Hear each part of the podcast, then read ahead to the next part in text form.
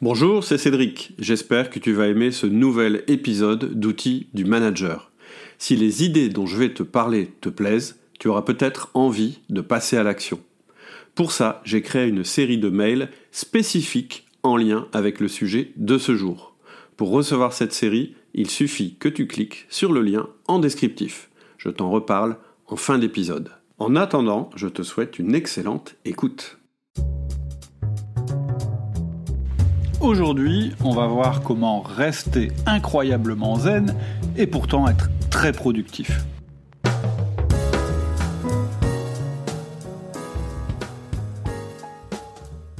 Je suis Cédric Watine, tu es sur Outils du Manager, le podcast en français le plus écouté sur le management. On termine aujourd'hui notre série sur comment être incroyablement zen et productif, et les deux mots sont importants parce qu'il faut être zen en management parce que c'est bon pour ta productivité et c'est bon aussi pour le moral de tes collaborateurs. C'est rassurant et c'est agréable d'avoir un boss qui est zen tout en étant productif. Évidemment, on est dans le monde de l'entreprise, on n'est pas là juste pour se tourner les pouces.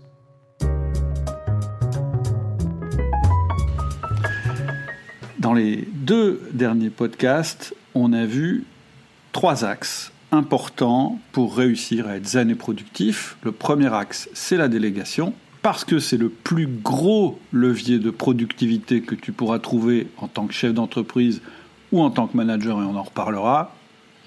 Le deuxième axe, c'est de compartimenter ton temps, extrêmement important, parce que tu as trois casquettes. Tu as une casquette de stratège, tu as une casquette de manager et tu as une casquette de contributeur. Et donc, si tu compartimentes pas ton temps, tu vas toujours donner l'avantage à l'une ou l'autre de ces composantes, et ce sera ton point faible. Le troisième axe, on l'a vu dans le dernier podcast, il est extrêmement important, c'est le fait de réussir à créer des routines et à créer des routines qui te mettent dans un état de flow, parce que c'est là que ta productivité sera la plus importante. On aurait pu s'arrêter là. Après tout, à partir du moment où tu délègues au maximum, où tu réussis à tenir tes trois rôles, celui de manager, de contributeur individuel et celui de stratège, et à partir du moment où quand tu travailles, quand tu mets des routines en place, tu ressens le flow et tu es très productif, pourquoi est-ce que je m'embête à te proposer deux axes supplémentaires? Donc je te rappelle ces deux axes. Le premier, le premier c'est la limitation. Et euh, le suivant, ça va être le système d'organisation réaliste. Et là, le mot-clé, c'est pas système d'organisation, c'est réaliste. Pourquoi je m'embête à ajouter deux axes? En fait, je m'embête à ajouter deux axes parce que si je les ajoute pas, le risque, c'est que tu fasses tout simplement un burn-out ou, on va le dire autrement, que tu aies des périodes d'extrême productivité suivies par des périodes d'extrême dépression et ainsi de suite. Ça a été mon cas pendant un moment. C'est le cas de beaucoup, beaucoup de personnes ambitieuses ou de personnes très actives que je connais. Et c'est pour ça que pour moi, les deux axes dont on va parler aujourd'hui, ils sont aussi importants que les trois axes dont on a parlé les dernières fois. Donc, la clé du quatrième axe, c'est de savoir se limiter. Et c'est pas l'axe le plus évident pour les gens qui ont de l'ambition, pour les gens qui veulent avancer, euh, avancer vite. En fait, il faut comprendre que ça vient d'un paradoxe du temps. Il faut savoir que l'être humain, il a une très mauvaise capacité à mesurer le temps dont il dispose, parce qu'il a une croyance ancrée en lui qui est que son temps est infini. Évidemment, quand on réfléchit intellectuellement, on se dit mais non, le temps n'est pas infini, mais dans les faits, quand on agit et, quand on, et comme on n'est pas en permanence en train de se poser des questions sur le temps, etc., eh bien, on croit, ou en tout cas on agit comme si notre temps était infini. Moi, personnellement, pour bien comprendre ça, j'ai dû m'administrer un traitement de choc. Je vais t'expliquer ce que j'ai fait.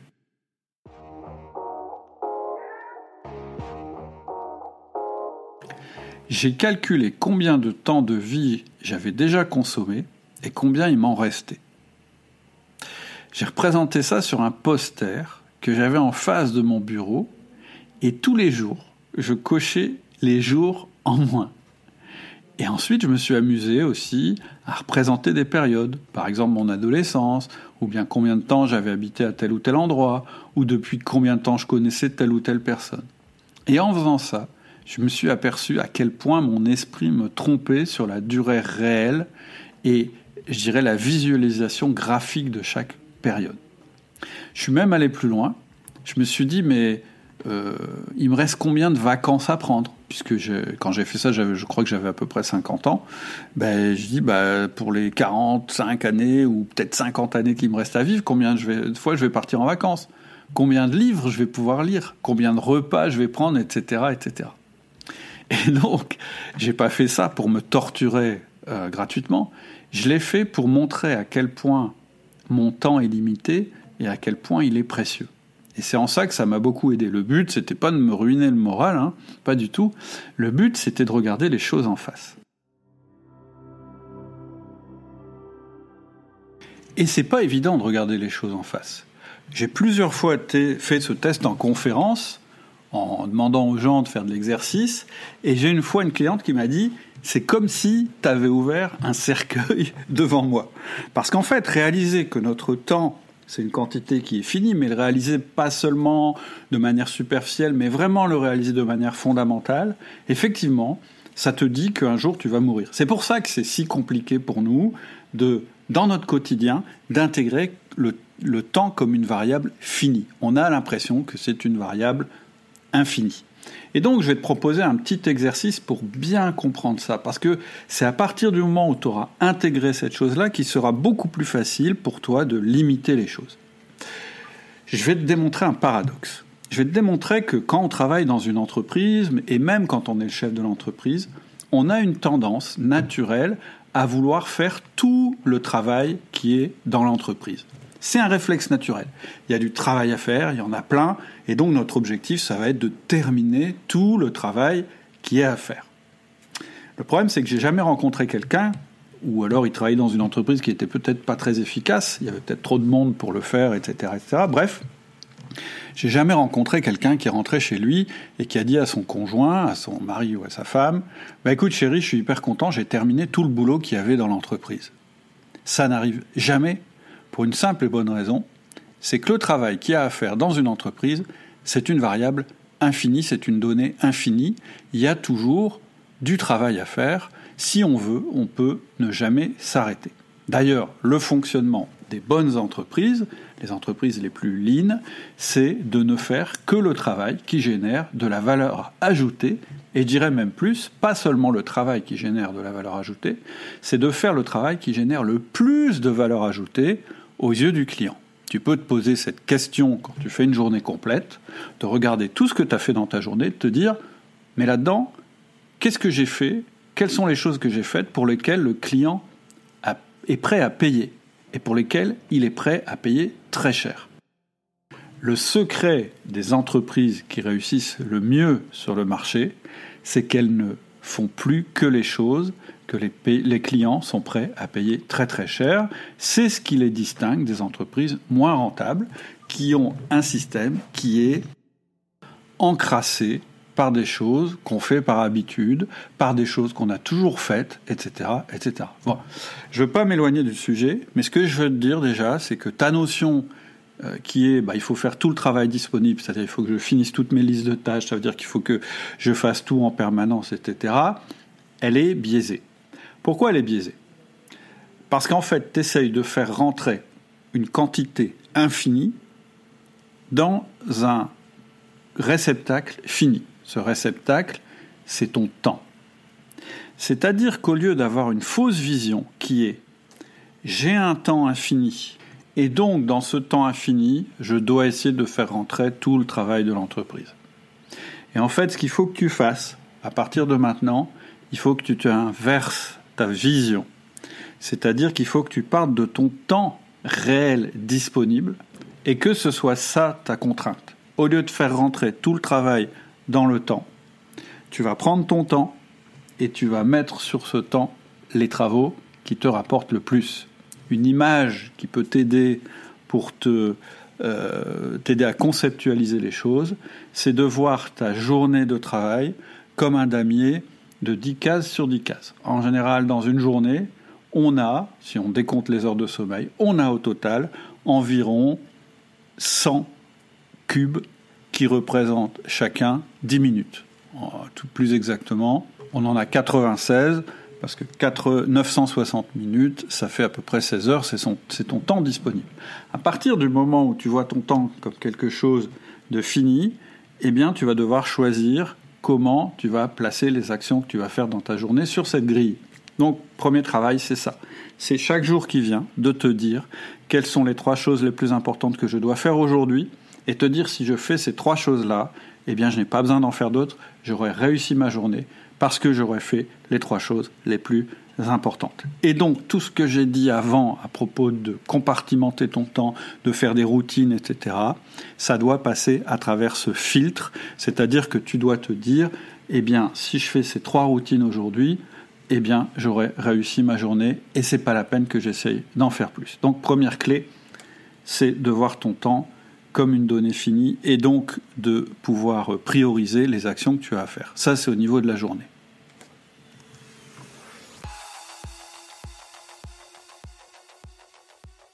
Mais cette limitation, tu vas pas seulement l'appliquer à tes journées. Ça, c'est vraiment le niveau minimal, euh, celui que je te demande de réaliser dans ma formation, le système d'organisation efficace. Ça, tu vas l'appliquer aussi au niveau du dessus, c'est-à-dire au niveau stratégique, au niveau des objectifs que tu vas te fixer pour une longue période. C'est indispensable de se fixer des objectifs, ça je ne vais pas revenir là-dessus, tout le monde est d'accord, sans objectif on ne sait pas où on va. Mais le problème, c'est quand on se fixe trop d'objectifs. Parce qu'avoir trop d'objectifs, c'est exactement la même chose que de ne pas avoir d'objectifs. Un objectif, ça sert évidemment à euh, se fixer un cap, ça sert évidemment à orienter notre travail, mais ça sert surtout et avant tout, écoute-moi bien, ça sert surtout et avant tout à limiter ce qu'on va faire. Si tu te fixes trop d'objectifs, tu ne limites pas ce que tu vas faire. Un objectif, ça sert à focaliser ton temps et ton énergie sur quelque chose de précis. Si tu as 15 objectifs, tu ne focaliseras pas assez ton temps sur chacun de ces 15 objectifs. On ne peut pas avancer de front sur 15 sujets en même temps.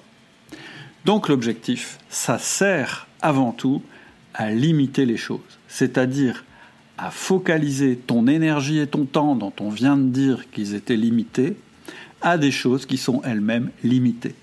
L'objectif d'un objectif, c'est de limiter les tâches qu'on va réaliser. Je disais qu'avoir 15 objectifs, c'est absurde. Et pourtant, c'est ce que font beaucoup de gens ambitieux parce qu'ils veulent réussir dans un tas de domaines.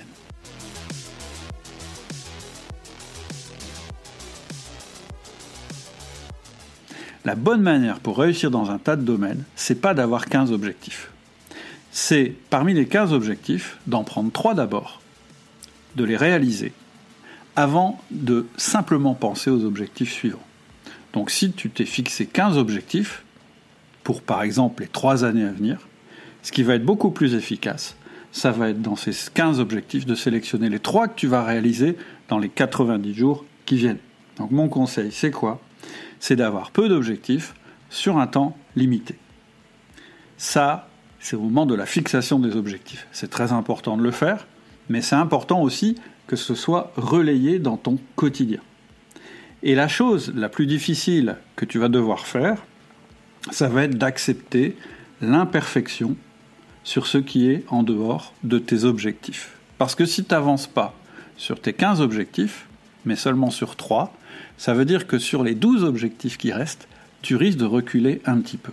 Eh bien, c'est comme ça qu'il faut faire si tu veux avoir une productivité maximale tout en restant zen. Sinon, tu vas finir en burn-out. Tous les outils d'organisation que je t'ai donnés, les routines, le compartimentage, ce dont on va parler juste après, ils fonctionnent parce qu'ils sont utilisés sur un temps limité. Et le but, on va le voir juste après dans l'axe qui suit, avoir un système de gestion du temps réaliste, eh bien, il fonctionne parce que tu mets des respirations entre ces moments-là. Donc, limite tes objectifs, première chose, à trois objectifs, et accepte l'imperfection sur tout ce qui est en dehors de tes objectifs.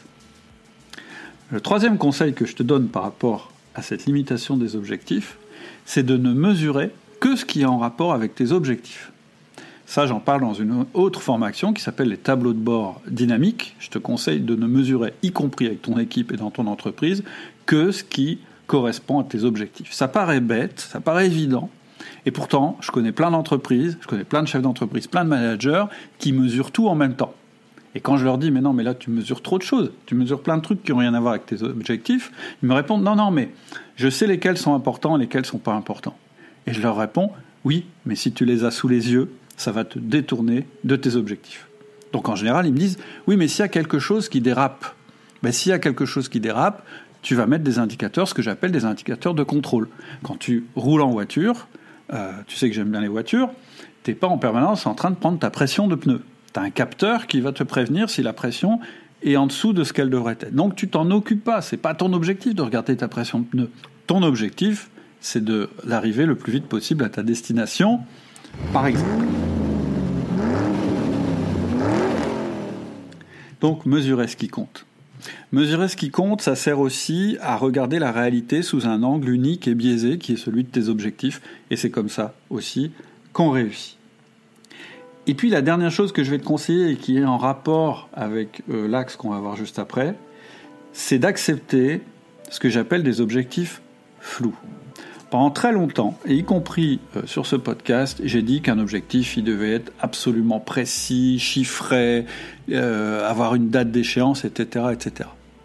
Et puis en travaillant, et puis avec l'expérience, et puis euh, en travaillant sur le management, sur les relations avec les gens, je me suis rendu compte que ce n'était pas le plus important. Le plus important dans un objectif, c'est ce que je viens de dire, c'est qu'il va limiter tes options et il va limiter ce à quoi tu vas consacrer ton temps. Et du coup, tu vas être plus efficace là-dessus. L'autre intérêt d'un objectif, c'est qu'il donne le cap. Ça, c'est ultra important. Il faut qu'on sache où on va et il faut aussi qu'on ait une heure de destination. Maintenant, est-ce que c'est important qu'on fasse exactement plus 35% et qu'on les fasse exactement au 30 décembre, par exemple, si c'est ce que tu t'es, si fixé? Bah, Avec le recul, finalement, je crois pas. Je crois que ce qui est le plus important, c'est d'y aller et qu'il y a un progrès par rapport à la situation actuelle. C'est ce que j'appelle des objectifs flous. Je pense qu'il est plus important de connaître sa destination, qu'il est plus important de limiter pour pouvoir être très productif nos objectifs. Je pense qu'il est plus important de faire les routines qui, qui nous emmènent vers ces objectifs de manière régulière, plutôt que d'être en permanence les yeux rivés sur le chiffre qu'on a déterminé.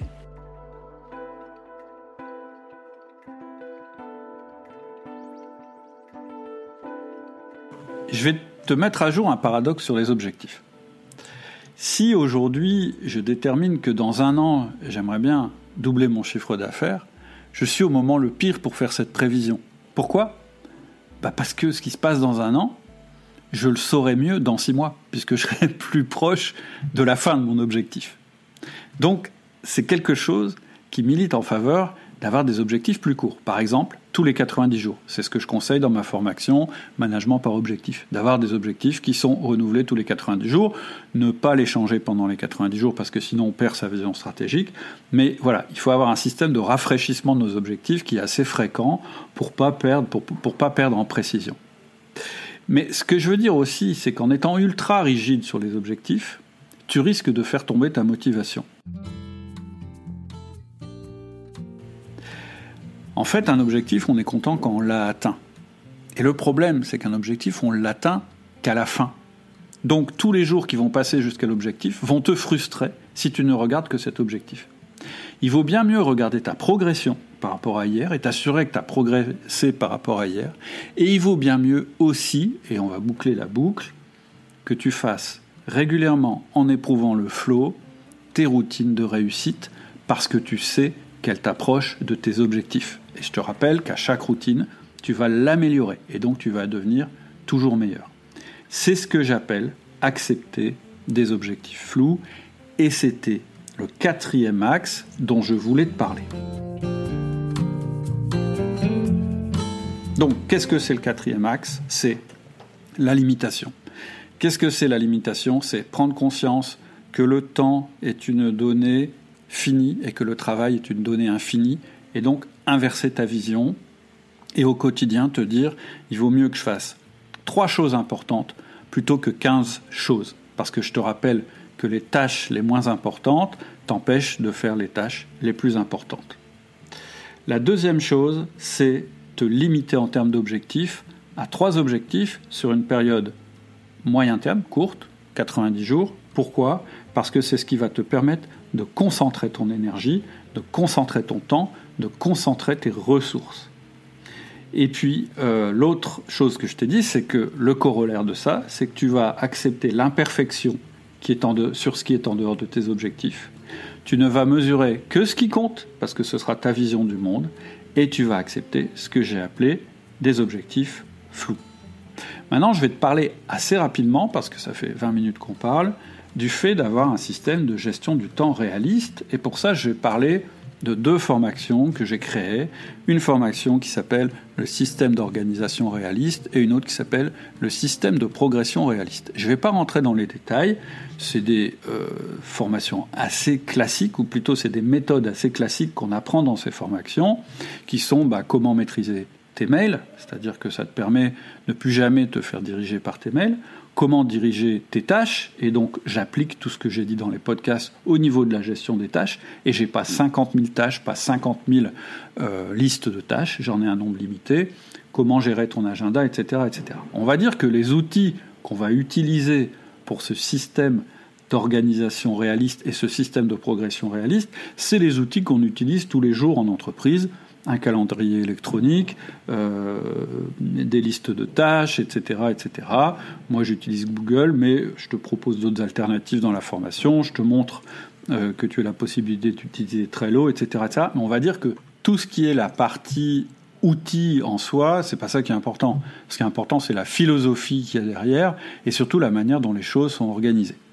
Et donc, pour boucler euh, cette suite de podcasts sur comment être incroyablement zen et productif, je vais te dire ce qui, selon moi, est primordial dans un système de gestion du temps.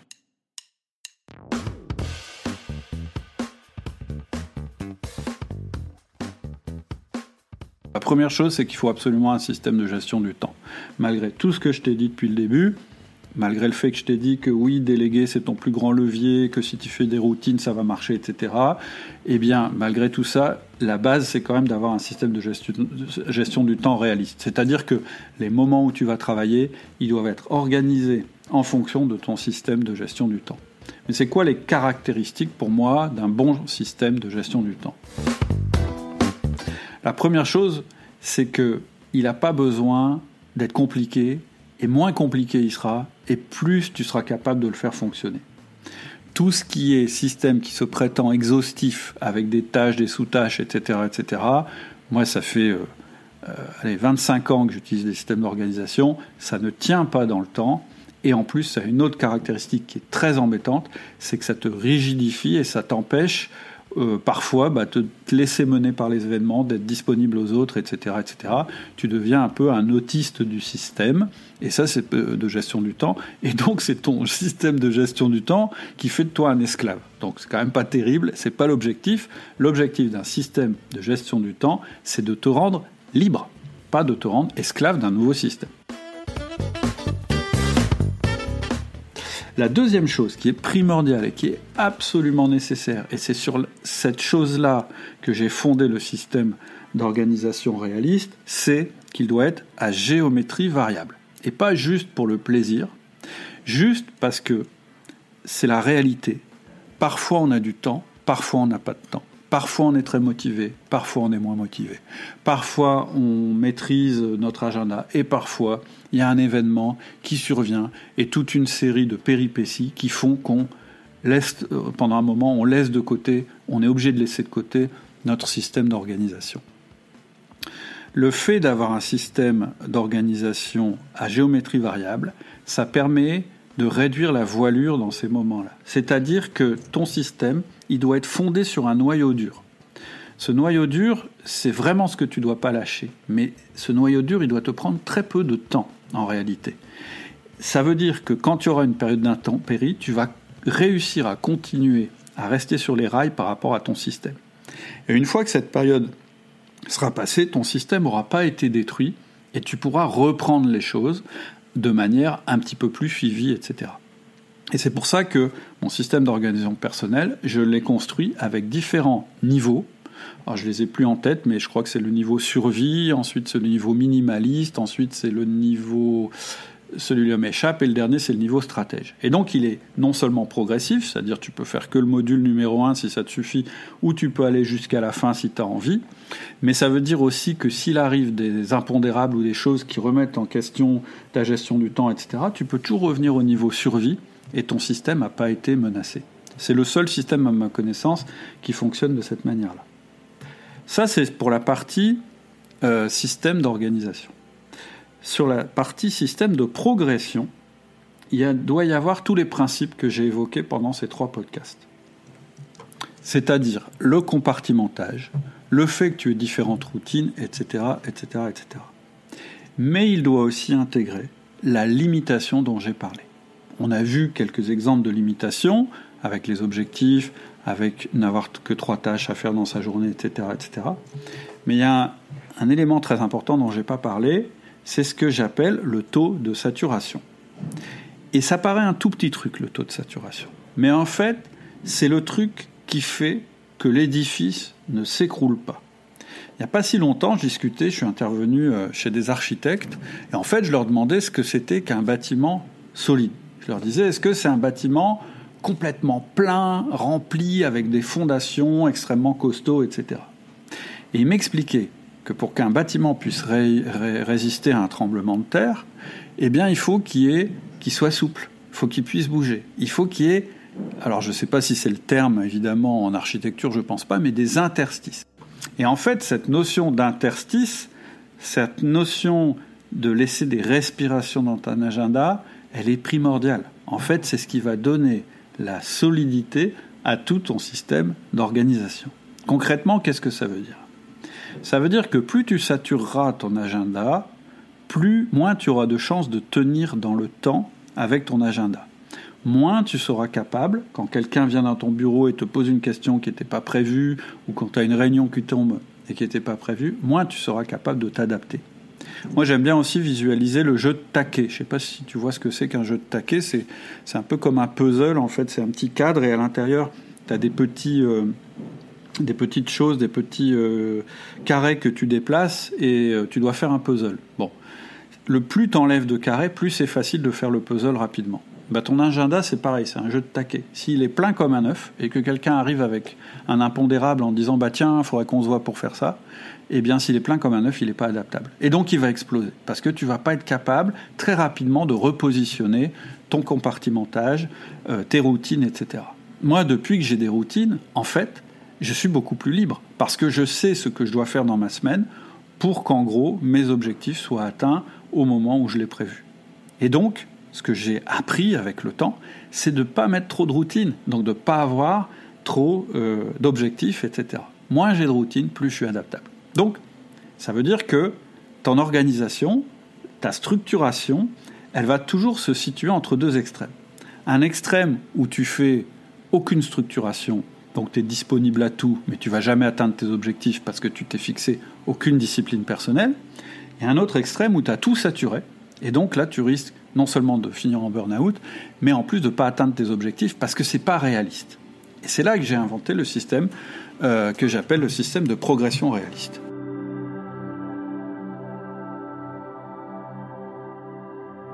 Et donc il me fallait trouver un élément qui permette de mesurer en fait à quel curseur entre ces deux extrêmes je dois me trouver. Et ce curseur, bah, ça s'appelle ce que j'ai appelé le taux de saturation. Le taux de saturation, c'est le rapport entre ce que tu as programmé dans ton agenda, tes routines, etc., dont on a parlé, et ton temps général. Plus ce taux est élevé, plus ton agenda est rempli, moins ce taux est élevé, moins ton agenda est rempli. Et là, on a chacun notre taux de saturation personnel. Moi, je sais que si je dépasse 70%, je suis mort. Et je sais que mon idéal, c'est 50%. Si 50% de mon temps disponible est planifié, c'est là que je suis le plus productif. Si j'essaye de planifier plus, si j'essaie de remplir plus pour gagner en productivité, en réalité, je vais en perdre. Mais ça, c'est personnel. Mais je peux te dire qu'avec ce système, je gère plusieurs entreprises, j'ai le temps de faire des podcasts, j'ai le temps d'avoir une vie euh, à côté, et je pense que je suis assez zen avec mes collaborateurs, en tout cas, je l'espère.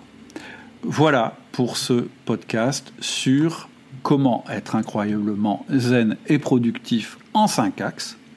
Je te rappelle les cinq axes. Le premier axe, c'est déléguer. Le deuxième axe, c'est compartimenter. Le troisième axe, c'est créer des routines. Le quatrième axe, c'est limiter. Et le cinquième axe, c'est avoir un système de gestion du temps réaliste.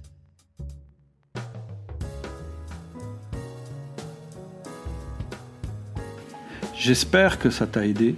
J'espère que tu auras envie de creuser, d'aller plus loin. Si tu veux en discuter, il y a un forum euh, sur le site Outils du Manager que tu peux rejoindre. Et si tu veux creuser, si tu veux faire des formations, si tu veux t'approcher de cet idéal euh, de productivité et de zénitude à la fois, il y a deux formations en particulier qui vont t'intéresser. C'est la formation SOR, Système d'organisation réaliste, la formation Système de progression réaliste. C'est les deux formations que j'ai faites sur l'organisation personnelle. Mais tu peux aussi utiliser ces concepts à peu près dans toutes mes formations, celle sur le management qui s'appelle le manager essentiel, mais aussi celle sur la fixation des objectifs pour ton équipe qui s'appelle le management par objectif. Si tu as des questions, n'hésite pas, c'est sur le forum que ça se passe. Je te donne rendez-vous très bientôt pour un nouveau podcast. J'espère que tu as aimé cet épisode et que tu as eu des déclics et des prises de conscience. C'est l'objectif de ce podcast. Si c'est le cas et que tu vas aller plus loin avec moi pour passer à l'action, parce que sans action, la réflexion ne sert à rien, je te propose une série de mails spécifiques qui sont en lien avec le sujet abordé par cet épisode. Ils vont te permettre de bien ancrer les idées et de passer à l'action.